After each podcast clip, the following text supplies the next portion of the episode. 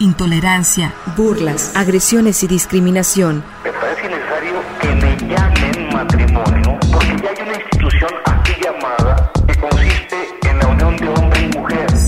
Sórico, Sórico, un espacio diverso para la reflexión y la promulgación de la igualdad de género, con Guadalupe Ramos Ponce. Bienvenidas y bienvenidos a Sórico, sin género de dudas. Agradecemos a quienes nos sintonizan esta tarde de domingo a través de Radio Universidad de Guadalajara por la frecuencia del 104.3 de FM en la zona metropolitana, el 107.9 de FM en Ocotlán en la Ciénega. Un saludo hasta allá el 104.7 de FM en Lagos de Moreno en la región Altos Norte y el 105.5 FM en Ameca en la región Valles. En este micrófono te saluda Natalia Rojas y les invitamos a que se queden con nosotras la siguiente hora para compartir y analizar los temas feministas. Un agradecimiento muy especial a Jocelyn de la Cruz, Lucia Castillo y Gil Domínguez en la producción de este programa. Igualmente saludo con mucho gusto a mis compañeras locutoras, a Lupita Ramos, quien en esta ocasión nos encuentra con nosotras, pero sí a Estefanía Martínez, que también es compañera y locutora. Buenas tardes, ¿cómo estás, Estefanía? Hola, Natalia, buenas tardes y buenas tardes a nuestra querida audiencia. El día de hoy tenemos una, una tarde muy especial con una invitada sumamente importante en los temas y pues eh, es un gusto estar acá nuevamente en una tarde de domingo reflexionando con todas y todos.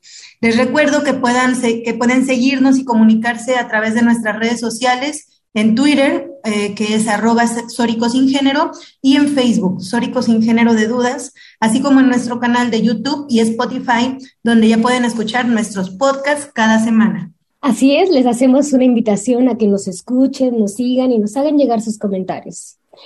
El día de hoy tenemos un programa muy especial en donde estaremos reflexionando sobre el 30 de julio, el Día Mundial contra la Trata de Personas.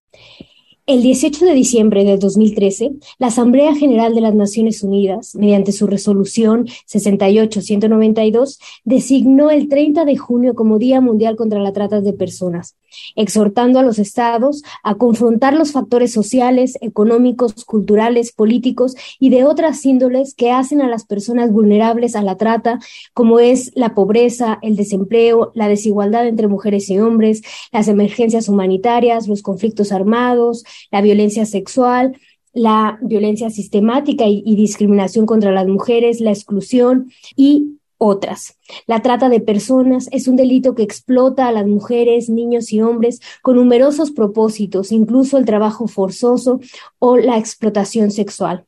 El protocolo para prevenir, reprimir y sancionar la trata de personas brinda la definición de trata de personas como la captación, el transporte, el traslado, la acogida o la recepción de personas recurriendo a amenaza o al uso de la fuerza u otras formas de coacción al rapto, al fraude, el engaño, el abuso de poder y una situación de vulnerabilidad o la concesión o recepción de pagos o beneficios para obtener el consentimiento de una persona que tenga autoridad sobre otra con fines de explotación. En México existe la ley para prevenir y sancionar la trata. Fue publicada en el diario oficial el 27 de noviembre de 2007 la cual tiene como esencia la prevención, la sanción a la trata de personas y la protección, atención y asistencia a las víctimas con la finalidad de garantizar el respeto al desarrollo. Pues vemos que es un tema muy complejo el tema de la trata de personas y el día de hoy tenemos a una queridísima compañera, aliada, amiga, que es definitivamente una referenta a nivel nacional e internacional, primero por su valentía de enfrentar estas problemáticas que definitiva atentan contra los poderes eh, políticos y económicos actuales y también pues eh, aparte de su valentía, pues sus grandes convicciones en los derechos humanos de las mujeres. Eh, ¿Quién es nuestra invitada del día de hoy, Estefanía? El día de hoy nos acompaña la maestra Teresa Columba Ulloa Ciaurris. Ella es maestra y pedagoga, así como abogada. Ha cursado la maestría en Ciencias de la Educación en la Universidad de Londres y los diplomados en Bruselas, como por ejemplo los derechos humanos de las mujeres y el desarrollo, en París el diplomado Género y Derecho, y el Derecho Internacional Humanitario. Fue consultora del programa Mujer, Justicia y Género de la UNICEF, el Consejo de Seguridad Hemisférica de la Comisión Interamericana de Mujeres. Cursó el diplomado en Derechos de las Víctimas y Modelos de Atención para Víctimas de Trata en la Universidad de Nueva York. Ella fue consultora del programa Mujer, Justicia y Género de la ILANUD por encargo de la Comisión Interamericana de Mujeres evaluó la aplicación de la Convención de Belén do Pará a cinco años de su existencia. A su vez, fue coordinadora nacional de la campaña por la ratificación del protocolo facultativo de la CEDAW. Los derechos de las mujeres no son opcionales. A su vez, ha participado en diferentes conferencias y en diferentes espacios y territorialidades, particularmente en donde se establecieron y normaron la Corte Penal Internacional, es autora de varios libros, innumerables publicaciones, ponencias y compilaciones sobre los temas de su especialización, modelos de capacitación, protección y asistencia, protocolos de atención y modelos de prevención de la trata de personas. Fue una de las 36 oradoras de las audiencias interactivas de la Asamblea General de las Naciones Unidas para la evaluación de la Declaración y Objetivos del Milenio más cinco y la reforma de las Naciones Unidas en junio del 2005. Ha litigado en más de 25 mil casos de violación a mujeres, niñas y adolescentes y ha actuado como experta en violencia de género en México.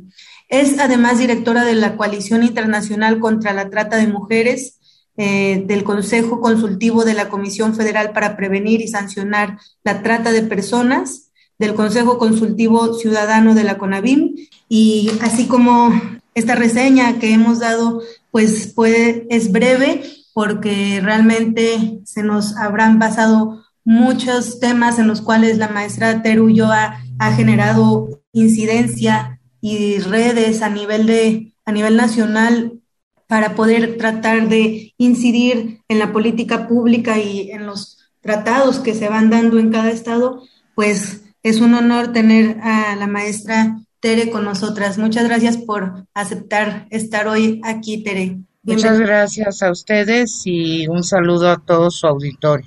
Pues muchísimas gracias, Tere. No es la primera vez que están en este programa y pues bueno, decirte que es un honor y un placer tenerte con nosotras y compartiendo tus reflexiones siempre pues tan atinadas, tan críticas y tan llenas pues de sabiduría. En verdad, un placer tenerte aquí. Y bueno, para iniciar con los temas, estamos eh, muy cercanas al 30 de julio.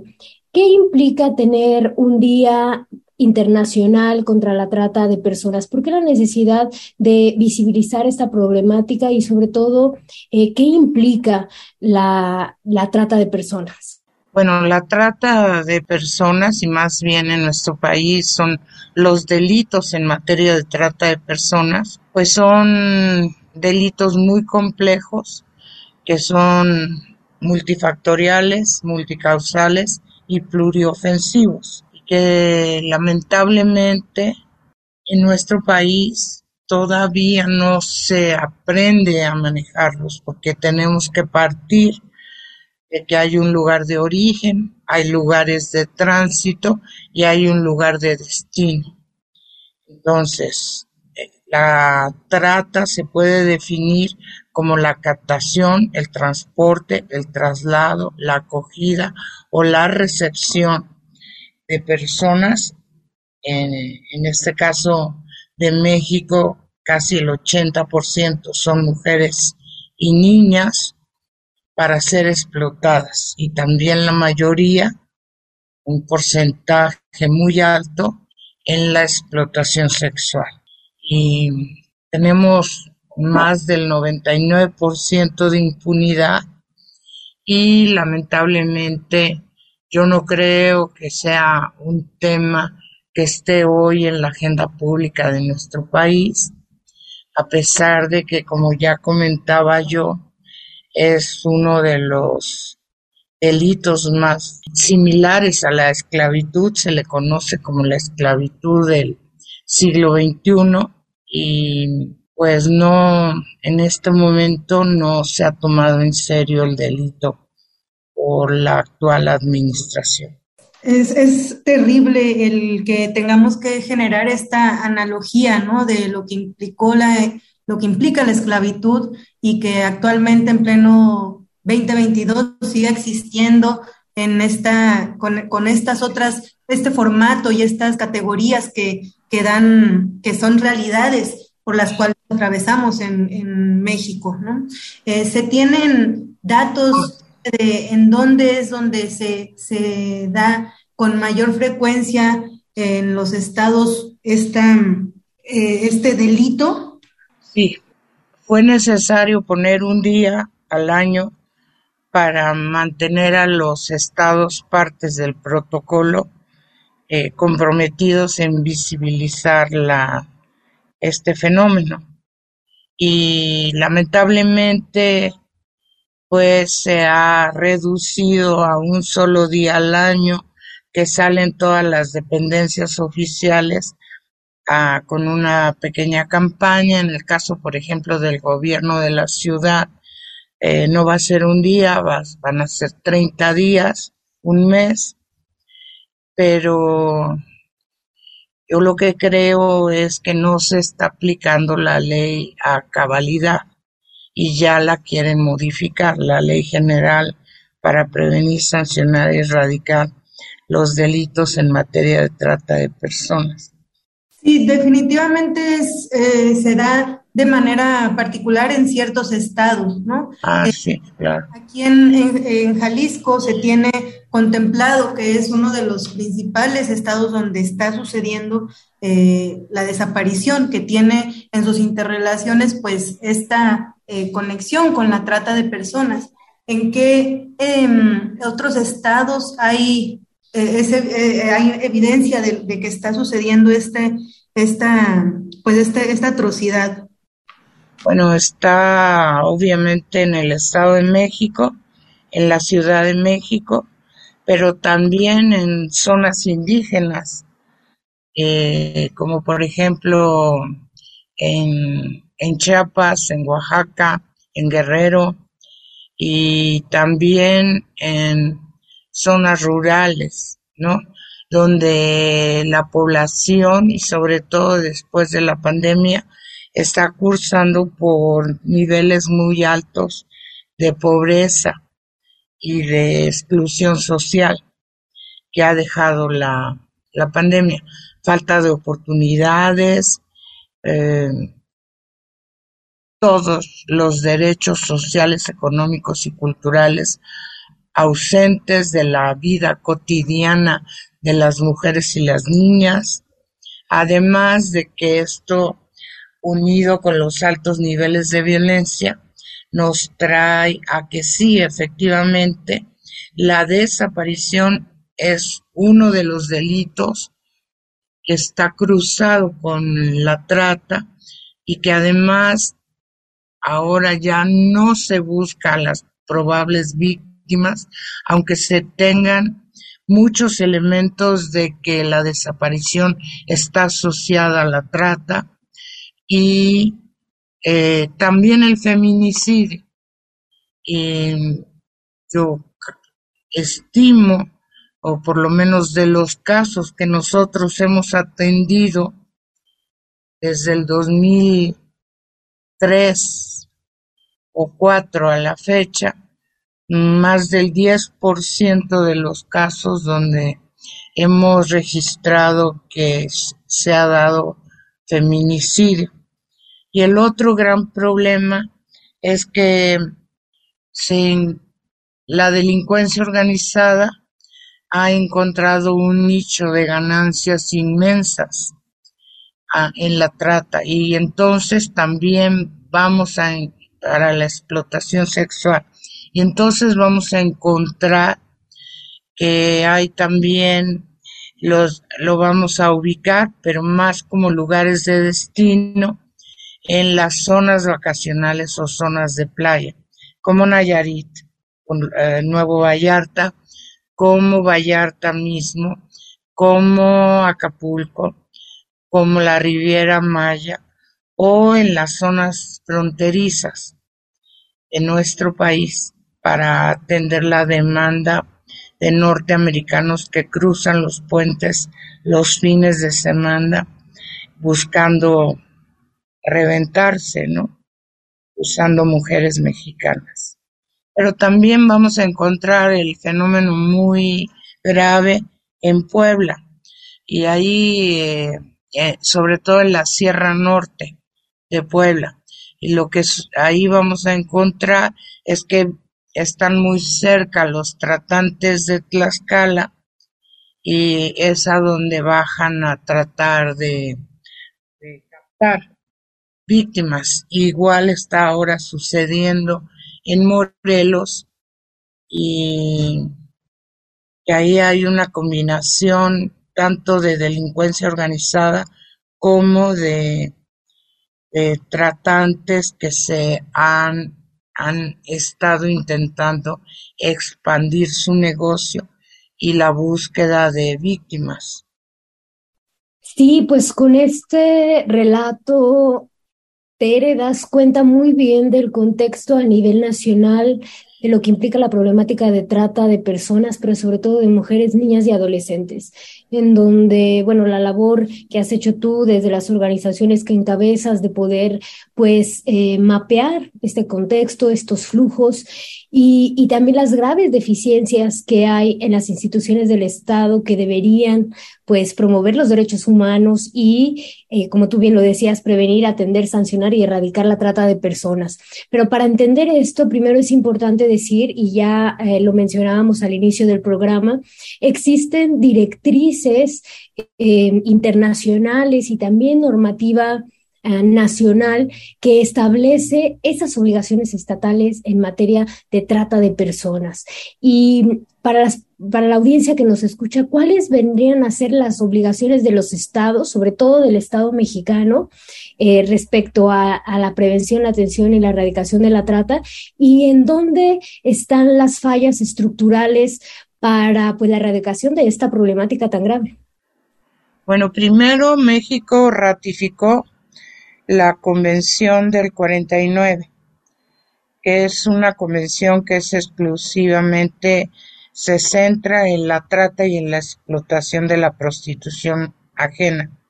Esa convención es muy importante porque no hace recaer la carga de la prueba sobre las víctimas, sino sobre aquellos que organizan la explotación de la prostitución y de la trata con fines de explotación. Este convenio tiene unos principios muy interesantes. El primero es que los países no pueden reglamentar la prostitución o someter a las mujeres a registros u otros controles. Ah, el consentimiento no puede ser utilizado como instrumento de defensa de los acusados o como excluyente del delito.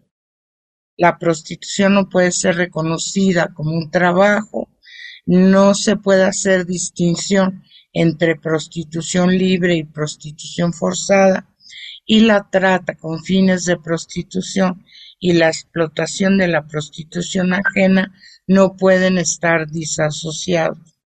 Es el primer tratado de derechos humanos en el marco de la ONU que aborda el tema de la trata y la explotación de la prostitución ajena. Establece que hay trata y explotación de la prostitución aún con el consentimiento de la víctima, por lo que la carga de la prueba eh, la tiene el victimario. Esto es conocido en derecho penal como una forma proactiva de investigación del delito. La Convención del 49 sirvió de referencia normativa para varios tratados internacionales, como cuáles, pues ni más ni menos que para la Convención para la Eliminación de todas las formas de discriminación contra las mujeres conocida como CEDAW, eh, en 1979 y para la Convención de los Derechos de la Niñez. Eh, en el artículo 6 dice, los estados partes tomarán todas las medidas apropiadas, incluso de carácter legislativo, para suprimir todas las formas de trata de mujeres y explotación de la prostitución de la mujer. Este, también sirvió de, referente normativo para la Convención de los Derechos de los Niños y el protocolo facultativo contra la venta de niños y niñas. Y luego ya mm, mm, había habido muchos otros tratados, declaraciones, pero yo creo que estos son los más importantes. Luego siguió el protocolo de Palermo. Este instrumento, que fue aprobado en el 2000, aborda y reconoce el fenómeno de la demanda como un elemento favorecedor de la trata y en su artículo 9, fracción quinta, nos dice, los estados partes deben adoptar o reforzar las medidas legislativas o de otra índole a fin de desalentar la demanda que propicia cualquier forma de explotación. Y el artículo 3 del protocolo es el que contiene la primera definición concertada entre la comunidad internacional de lo que es la trata de personas. Es un tratado que complementa la Convención de las Naciones Unidas contra la Delincuencia Organizada y nos dice que por trata de personas se entenderá la captación, el transporte, el traslado, la acogida o la recepción de personas recurriendo a la amenaza, al uso de la fuerza u otras formas de coacción, al rapto, al fraude, al engaño, al abuso de poder o de una situación de vulnerabilidad, o a la concesión o recepción de pagos o beneficios para obtener el consentimiento de una persona que tenga autoridad sobre otra con fines de explotación. Esa explotación incluirá como mínimo la explotación de la prostitución ajena u otras formas de explotación sexual, los trabajos o servicios forzados, la esclavitud o las prácticas análogas a la esclavitud, la servidumbre o la extracción de órganos. Y dice algo que es muy importante y que pocas veces se cita el consentimiento dado por la víctima de la trata de personas a toda forma de explotación intencional descrita en el apartado A, que es el que les acabo de leer, del presente artículo, no se tendrá en cuenta cuando se haya recurrido a cualquiera de los medios enunciados en dicho apartado. Y entonces vamos viendo que las acciones típicas del delito es captación, transporte, traslado, acogida o recepción de personas. Aquí en este tratado hay medios comisivos que a mí me parece entran en contradicción con la Convención del 49. Y luego los fines, ¿no?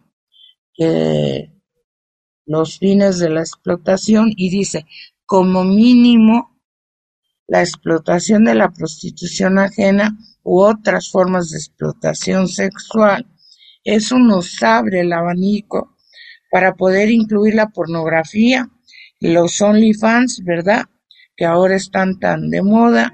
E, estas categorías que nos has estado describiendo eh, nos ayudan realmente a, comprender qué implica la trata de personas y cómo es que el Estado mexicano pues no está atendiendo a los tratados internacionales que se han firmado, ¿no? A estos eh, instrumentos internacionales que justamente tendrían que ser los rectores para poder eh, aplicar política pública que, logre eh, desoperar esta, estos delitos ¿no? que se siguen dando en la cotidianidad a más de 70 años de su de, que se hemos estado hablando que se ha estado hablando de, de este fenómeno y esta problemática social que sigue atacando em, a, México y a, sus estados, ¿no?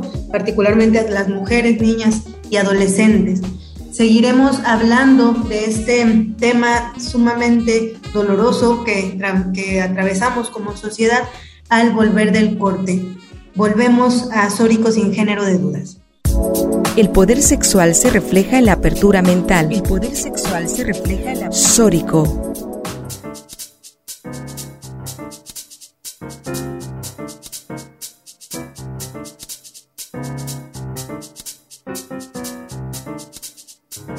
Y regresamos a Sórico sin género de dudas, en donde hemos estado conversando con la maestra Teresa Ulloa en este 30 de, julio, que justamente eh, se, conmemora y se genera una crítica social sobre lo que implica la trata de personas en, eh, a nivel internacional y que justamente el dimensionar qué nos implica esto como, como nación y como cada uno de los estados en México, pues es sumamente importante para poder seguir eh, eh, generando acciones desde todos los niveles y todas las trincheras posibles ante lo que nos implica la trata de personas. Mm, al irnos a corte, la maestra Teresa Ulloa nos compartía la, todos estos momentos por los que sucede, por los que pasa una esta problemática, ¿no? Desde el hecho de captar, trasladar, explotar estas fases por las cuales hay muchos eh, involucrados eh, y que finalmente se llega a esta eh, explotación. Maestra, em, para, para, entender estas fases y qué es lo que toca al Estado mexicano y a sus instituciones, ¿qué, cómo, ¿cómo es que podemos Em, reflexionar al respecto con, con, la audiencia? Bueno, yo quisiera tocar eh, el marco de referencia desde el cual hacemos nosotros el análisis de estos fenómenos delictivos, porque nos parece que no podemos ni debemos analizar la, la trata de personas y los delitos de trata de personas especialmente de mujeres, niñas y niños, sin referirnos al patriarcado como un modelo social imperante, pues que avanza y se transforma, es dialéctico. De la misma manera que avanza y se transforma la globalización, el crimen organizado y el modelo neoliberal de la economía, hoy en crisis financiera global. Yo diría que en este tipo de delitos estamos enfrentando el neopatriarcado. Ahora, también creo que no se puede analizar estos delitos sin la perspectiva de los derechos humanos. Y para, eh, yo, yo diría que los derechos humanos son irrenunciables, indivisibles e interdependientes. Y por consiguiente nadie puede consentir su propia explotación y que la libertad individual de cada persona, de cada mujer, está limitada por la libertad de las demás. Y a esto me refiero porque cuando alegan que estamos tratando de coartar eh, la autonomía de las mujeres para disponer de su cuerpo, no, yo lo que creo es que eh, el que exista, por ejemplo, la prostitución, permite que se continúe con el estereotipo de que los cuerpos de las mujeres son para el placer sexual de los hombres. Que dentro de las que dicen que lo hacen por decisión propia, que yo más bien diría es por necesidad económica en el 99.90 de los casos, este, nos lleva a que dentro de ese grupo se enmascaren las víctimas de trata, porque la cuestión del consentimiento o la política de elección personal, pues se basa en una visión liberal occidental de los derechos humanos que eleva la voluntad y las decisiones individuales por encima de todos los otros derechos humanos y de toda noción de bien común, como lo escribió Kathleen Barry en 1999. Y hay datos que son muy alarmantes y que no se toman en cuenta, como que ha habido un aumento en estadísticas de mujeres como tratantes, en muchos casos estando aún bajo el control de sus tratantes o explotadores, dejan a las mujeres víctimas a cargo de las nuevas mujeres o niñas reclutadas, cuando por casualidad porque generalmente es por casualidad, llega el operativo policial, son ellas las que son detenidas y llevadas ante la justicia como presuntas culpables. El verdadero tratante o explotador nunca responde frente a la justicia y eso cuesta muchísimo trabajo lograr. ¿Cómo es que desaparecen las mujeres que son captadas o cooptadas para la, la explotación sexual? Bueno, muchas son captadas por su condición de pobreza o pobreza extrema, por su situación de exclusión social y también por eventos de violencia sufridos con anterioridad. Por engaño les ofrecen trabajos donde van a ganar muy bien o por seducción cuando las enamoran, que esa es una técnica que utilizan mucho los tratantes de Tlaxcala. Otras por la fuerza, levantadas incluso a la salida de la escuela o en la calle. Otras por medio de las redes sociales o juegos por internet como el Free Fire luego cuando también son captadas cuando vienen en situación de migración irregular.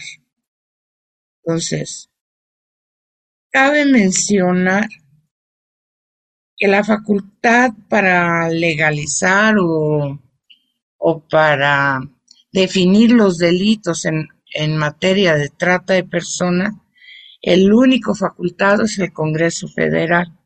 Lo que tienen que hacer los congresos de los estados es legislar en cuanto a medidas de asistencia y protección a las víctimas y eh, eh, medidas de prevención. El problema es que muy poco se invierte, si no es que no se invierte en la prevención de estos delitos. Ahora, también quería comentarles que en nuestra legislación estamos un poco más adelante que el protocolo de Palermo en cuanto a la trata. Y lo que hicimos fue dividir el delito en dos fases. La primera es el artículo 10, que es la trata de personas como eh, el reclutamiento, transporte, traslado, acogida o recepción de personas con el propósito de explotarlas. Y la siguiente ya está a partir del artículo 11 hasta el 32, creo, con distintas formas o modalidades de explotación. Porque en nuestra legislación la trata no tiene medios comisivos para hacerla congruente con la Convención del 49. Y donde sí no pudimos quitarle los medios comisivos fue en las formas o modalidades de explotación. Eh, y también lo hicimos buscando equiparar las sanciones que tiene, por ejemplo, el secuestro, que puede llegar hasta 60 o 70 años, eh, con la trata, o acercarlo lo más que pudiéramos, porque ¿a quién secuestran? Secuestran a una persona generalmente que tiene medios económicos o que su familia tiene medios económicos. Eh, en cambio, las víctimas de trata en su mayoría son personas pobres en exclusión social y esas son a las que reclutan para la trata de personas. Y nos pareció muy injusto que las penas para el secuestro fueran tan altas y para la trata creo que en la primera ley que fue la de 2007 eh, tenían únicamente creo que la máxima eran cinco años no eh, bueno y tratamos. Ahora esta ley general que la verdad sí necesitaba pulirle los delitos eh, está seriamente amenazada. Por un lado, Gobernación quiere cambiarla y por otro lado también la senadora Olga Sánchez Cordero, a quien yo creo lamentablemente que nunca ha atendido a una víctima de trata y que quieren ajustar la ley a la base que sería el protocolo de Palermo. Y en muchas cosas nuestra ley está por encima de lo que establece el protocolo de Palermo.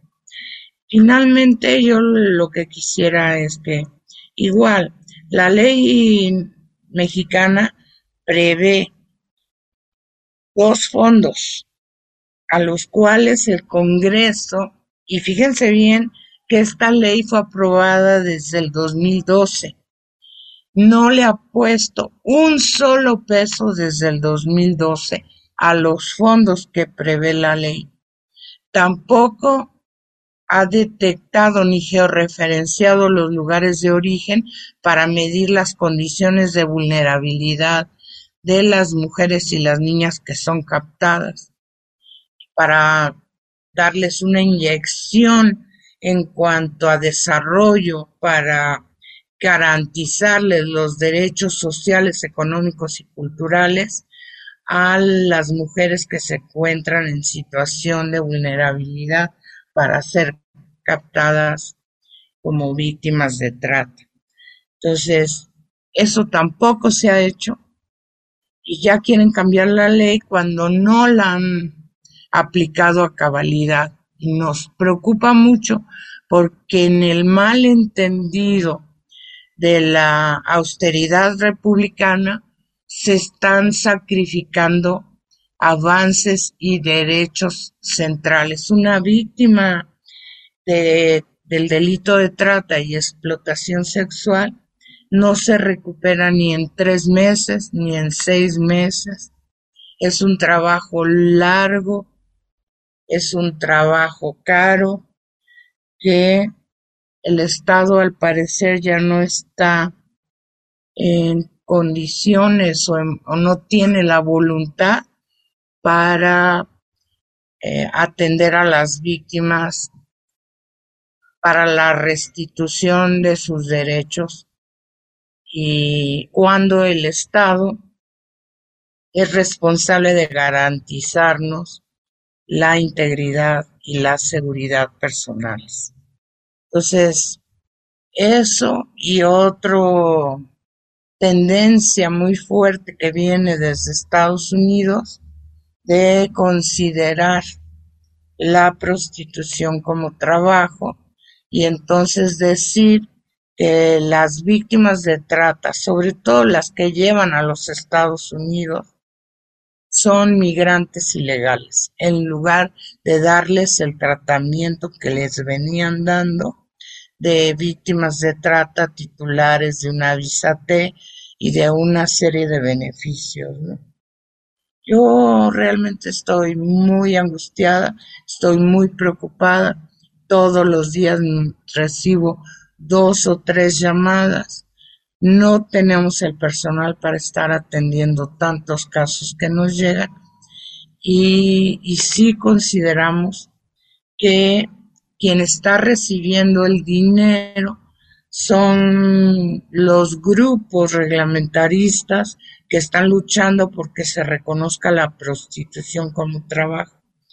Incluso ahora en, los primeros días de julio, 6, 7 y 8, en la Cámara de Diputados hubo el sexto Congreso Latinoamericano de Trata y Tráfico de personas del Observatorio Latinoamericano contra la Trata y el Tráfico.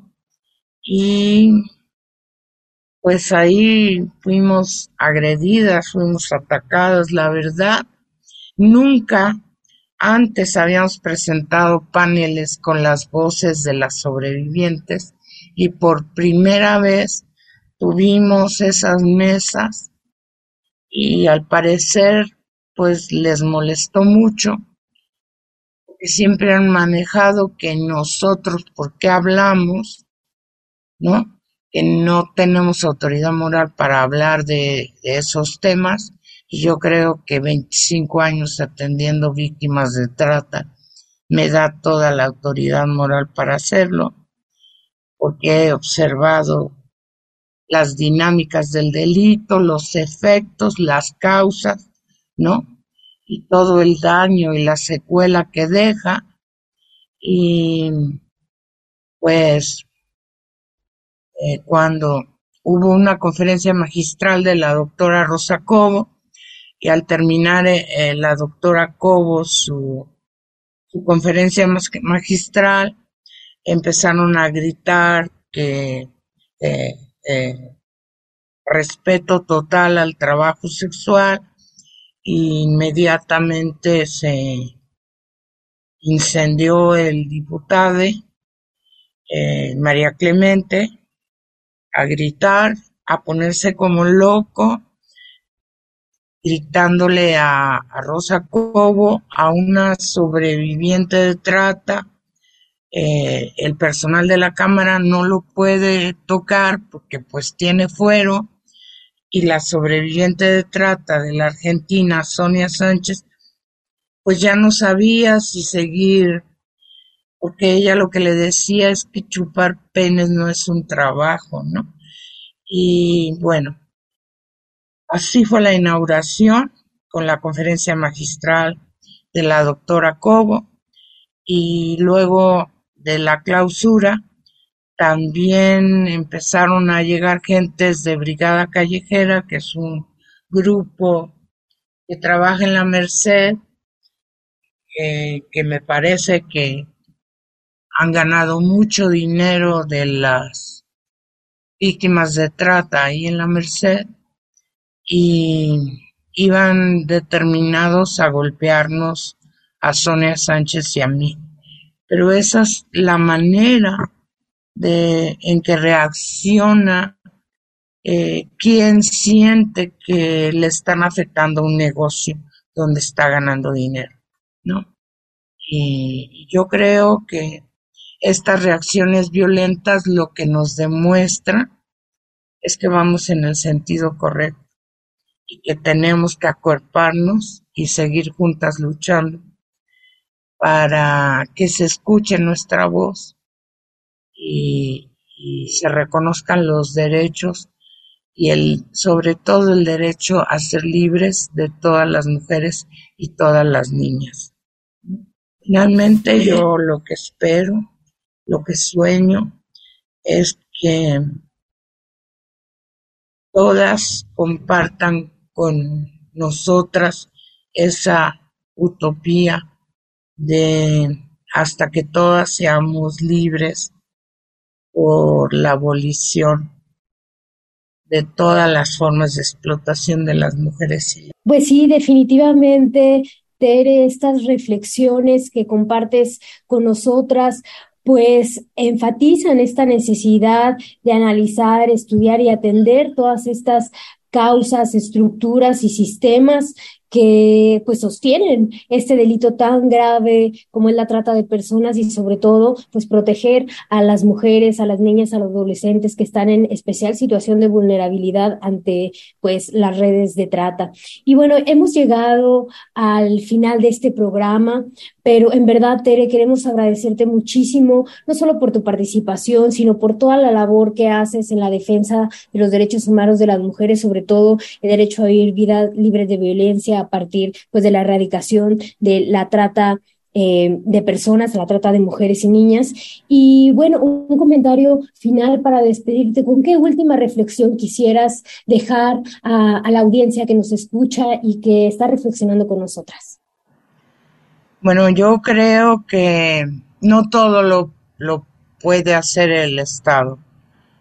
Eh, yo creo que nosotros como sociedad también tenemos que hacernos responsables de que ya sea bienes o servicios sin demanda, no hay oferta.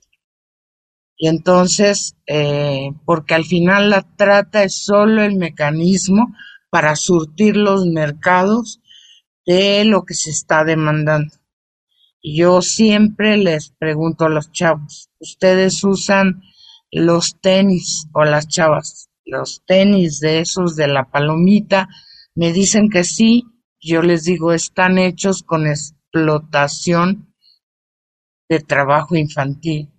O la ropa de Armor y me dicen sí, entonces también eso está hecho con explotación de la mano de obra de mujeres y bueno, ya no se diga la explotación sexual, ¿no? En todas sus variantes, en todas sus modalidades. Entonces, hagámonos también nosotros responsables y digamos no a estos delitos tan graves, digamos no a la trata de personas, especialmente de mujeres y niñas. Hasta el abolicionismo siempre. Así es, Tere. Mil gracias por estas eh, palabras, estas reflexiones que nos compartes. Seguimos en estas luchas y seguimos pues tratando de incidir en cada espacio donde llegamos. Muchas gracias por habernos acompañado, Tere. Hemos llegado al final del programa.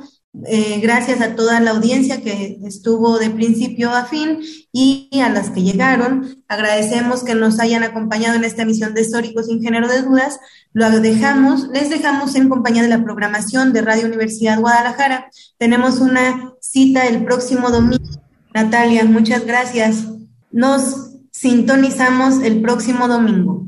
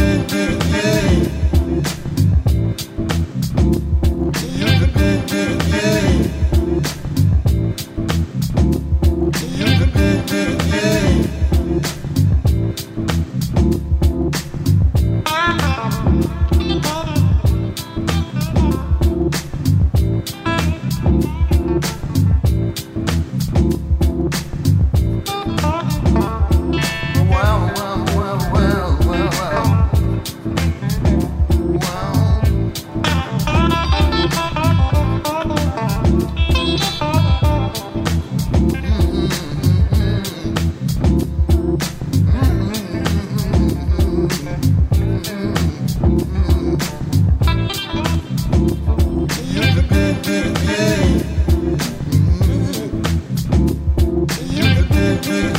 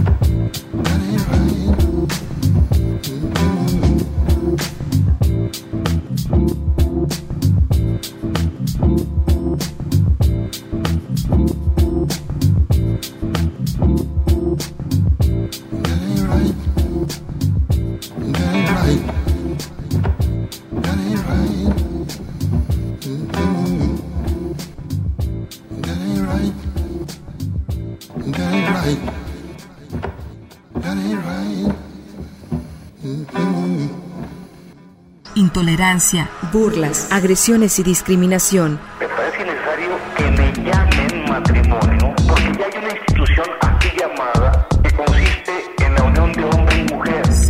Sórico, Sórico, un espacio diverso para la reflexión y la promulgación de la igualdad de género, con Guadalupe Ramos Ponce. Gracias por acompañarnos.